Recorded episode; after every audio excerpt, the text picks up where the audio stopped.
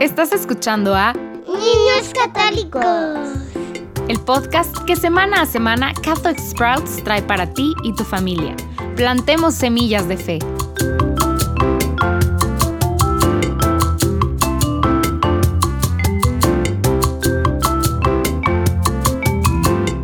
Bienvenido de nuevo a nuestra serie sobre el credo, donde investigamos todo lo que creemos como católicos. Hemos recorrido mucho terreno y hoy, después de hablar de Dios Padre, Dios Hijo y Dios Espíritu Santo, vamos a hablar de la iglesia aquí en la tierra, la iglesia fundada por Jesucristo y la iglesia en la que el Espíritu Santo sigue activo todos los días.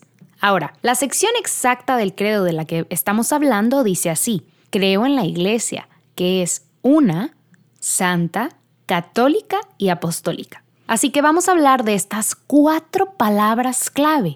Una, santa, católica y apostólica. Pero primero hablemos de esta primera palabra iglesia. ¿Qué significa iglesia? Bueno, hay tres significados principales que atribuimos a la palabra iglesia. El primero es el edificio, el edificio real al que va tu familia cada domingo para misa. Esa es una iglesia. Ahora, de una manera mucho más amplia, cuando hablamos de la iglesia en términos de las enseñanzas y tradiciones de la iglesia, por ejemplo, diríamos que la iglesia nos enseña que hay siete sacramentos. La iglesia también nos enseña que el aborto es un pecado terrible. Todas esas cosas se refieren a la iglesia como maestra con autoridad. Y el término que usamos para referirnos a eso se llama magisterio. Sé que suena como una palabra importante, pero tiene que ver con la iglesia y su poder para enseñar. Ahora, la tercera forma que en, que, en que usamos la palabra iglesia es cuando decimos cosas como somos la iglesia. De esta manera la iglesia se refiere a una comunidad de creyentes, personas llamadas por Dios que han respondido a este llamado y se vuelven parte del cuerpo de Cristo al ser parte de esta iglesia. Así que hablaremos de todas esas cosas, pero en lo que nos vamos a enfocar principalmente hoy son estos dos segundos significados. La iglesia como la autoridad de enseñanza y también la comunidad de la iglesia a la que pertenecemos cuando decimos somos la iglesia. Lo primero que debemos saber es que la iglesia fue fundada por Jesucristo mismo. Jesús nombró a Pedro como el primer líder de la iglesia. Y en la última cena y en otras ocasiones, Jesús instituyó la Eucaristía, el sacramento que todavía celebramos todos los domingos en la misa. Cristo fue el que comenzó la iglesia y luego, como aprendimos antes, envió al Espíritu Santo en Pentecostés. Ese fue verdaderamente el cumpleaños de la iglesia y hoy en día el Espíritu Santo continúa moviéndose y guiando a la iglesia. Entonces, ¿cuál es la misión de nuestra iglesia? ¿Cuál es la misión de nosotros como católicos? Bueno, nuestra misión es que seamos un solo pueblo. Y nuestra misión es proclamar la buena noticia o el Evangelio al mundo entero. Cuando hablamos de las personas que componen la iglesia, hay tres grupos de personas. Está la iglesia militante, la iglesia penitente y la iglesia triunfante. Hablemos primero de la iglesia militante. Bueno, ese eres tú. No importa dónde vivas, qué aspecto tengas, tu edad, si estás escuchando esto, eres parte de la iglesia militante. Eso significa que todavía estás en la tierra peleando en la gran batalla entre el bien y el mal, tratando de vivir la vida lo más santa posible. Y sabemos que a veces pues esto puede ser una gran batalla. Ahora, el siguiente grupo, la iglesia penitente, son las personas que han fallecido y se encuentran actualmente en el purgatorio. Creemos que el purgatorio es un lugar donde muchos van a recibir la purificación final para que estén listos para entrar al cielo. La buena noticia sobre la iglesia arrepentida y todas las personas en el purgatorio es que terminarán llegando al cielo. Esto es bueno, se han salvado. Solo necesitan un poco de purificación antes de llegar ahí. Y el tercer grupo también son personas que han muerto, la iglesia triunfante, pero son personas que han sido purificadas. Quizás son santos que fueron directamente al cielo o personas que terminaron su tiempo en el purgatorio, pero ahora están en el cielo disfrutando de la vida eterna con Dios mismo. Estos tres grupos forman toda la iglesia. Así que espero que entiendas que la iglesia Toda la iglesia no solo incluye a las personas que ves cuando vas a misa el domingo o a los católicos de todo el mundo, sino también incluye a las personas que han vivido antes que nosotros, personas que están en el purgatorio y en el cielo. Verdaderamente somos el pueblo de Dios, somos personas apartadas, confiamos en Él. En el Antiguo Testamento, el pueblo judío fue apartado por Dios y se les dijo que no se mezclaran con otros grupos, que eran especiales y que estaban apartados. Ahora, como cristianos, sabemos que todas las personas están llamadas a pertenecer al pueblo de Dios y hemos decidido apartarnos por amor a Él. Sabemos que hay ciertas cosas en este mundo que no queremos hacer y que las evitaremos porque rompen las leyes de Dios y nos convierten en personas para las que no fuimos creados. Ahora, la iglesia militante, que somos nosotros aquí en la tierra, a menudo se nos conoce como el cuerpo de Cristo. Piénsalo por un momento. Cristo vivió en la tierra, tenía un cuerpo. e incluso después de que resucitó de entre los muertos, estaba en su cuerpo glorificado. Pero él era humano y se acercó y tocó a la gente, habló con la boca, caminó de, pueblo en pueblo, llevó a cabo su misión utilizando su cuerpo. Pero ese cuerpo glorioso de Cristo ya no está en la tierra, porque ascendió al cielo. Su misión, sin embargo, debe continuar y por eso es que nos usa. Santa Teresa de Ávila escribió que ahora somos los pies, las manos y el corazón de Cristo y que para que su misión se cumpla debe hacerse a través de nosotros. Por eso nos referimos a toda la congregación de la iglesia como el cuerpo de Cristo, para que podamos hacer su obra. Ahora en el credo escuchamos estas cuatro palabras. Una, santa, católica y apostólica. Vamos a hablar sobre cada una de estas palabras y por qué estas son tan importantes cuando se trata de entender a la Iglesia Católica. Primero que nada, la palabra uno. La idea de que somos una sola iglesia significa que tenemos una creencia compartida y esa creencia compartida es simplemente esto, que somos hijos de Dios, que hemos sido salvos por las acciones de Jesucristo y que somos santificados por el Espíritu Santo.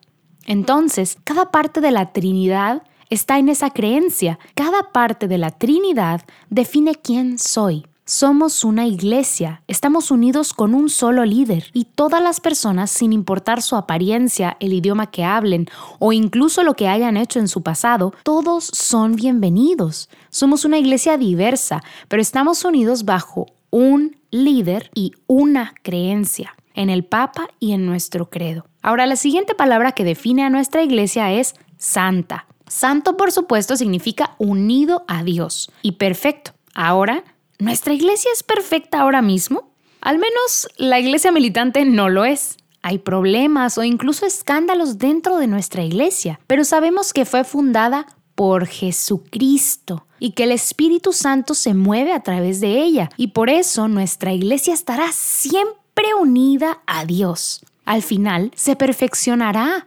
porque Dios está con nosotros. También sabemos que Jesús nos dio esa promesa mientras estuvo en la tierra. Habló de la iglesia y de que Pedro era su líder y dijo que las puertas del Hades no prevalecerán contra nosotros, que Satanás y todos sus demonios y su poder no prevalecerán contra la iglesia que fundó Jesús, a la que tú perteneces. Así que estamos en el proceso de volvernos verdaderamente santos al ser parte de esta iglesia. La siguiente palabra es católica.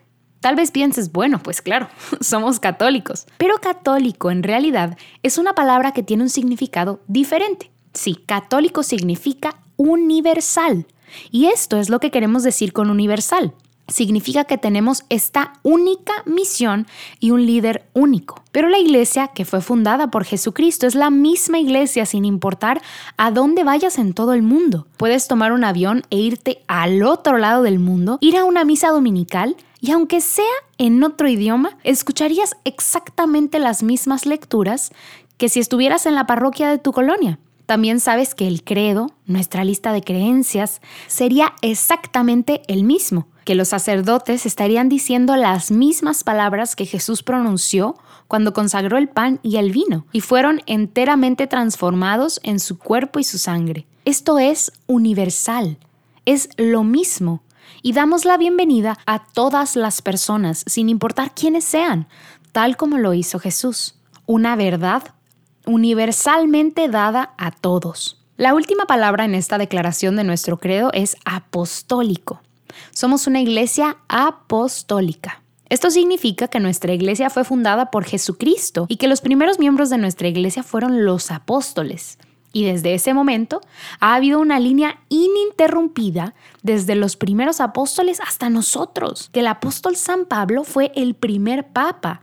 Y luego hubo otro papa y otro papa y una línea ininterrumpida de papas hasta el Papa Francisco. Hoy esta línea está intacta cuando Jesús fundó nuestra iglesia, les dio a los apóstoles la autoridad para enseñar. Ahora bien, cuando Jesús se fue, había muchos problemas para los que los apóstoles pues no sabían las respuestas, cosas de las que Jesús pues no habló directamente mientras estuvo en la tierra. Y en estos primeros años, algunas de estas preguntas empezaron a dividir a la gente. ¿Deberíamos hacer esto o aquello que hacen los judíos? O por ejemplo en Roma que las personas tenían prácticas extrañas con ídolos.